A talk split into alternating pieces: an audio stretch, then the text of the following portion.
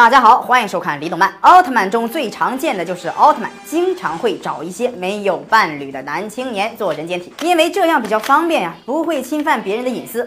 但是有几位奥特曼可不管那套，找已婚男子来当自己的人间体，难道晚上睡觉的时候不觉得脸红尴尬吗？我们知名的奥特曼大少爷赛罗曾经就不管那套，找了个有老婆的人来当人间体，大家还记得吗？赛罗之前有过两个人间体，但是在捷德奥特曼里，这个人间体跟前两个可不一样哦。令人，令人他不仅有老婆，还有个漂亮的女儿，家庭和睦，幸福美满。而赛罗还真不管那一套，直接上了人家的身。可是人家晚上跟老婆睡觉的时候怎么办呢？是否考虑过人间体的感受呢？其实赛罗奥特曼也是被逼无奈，因为令人为了救一个小朋友而被车撞到了，生命垂危。赛罗也是为了救人，所以说还是情有可原的。下面这位呢，大家可能会觉得比较陌生，他就是那意思。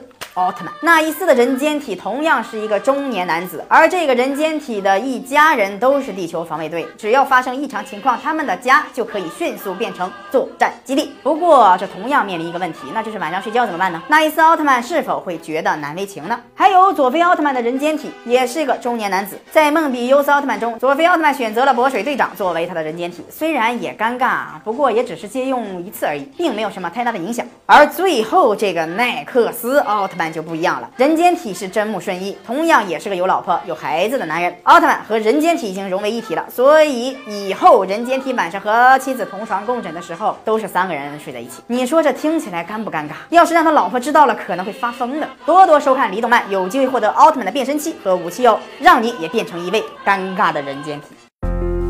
四十年沧海变桑田。看新疆李奶奶把戈壁滩变成良田。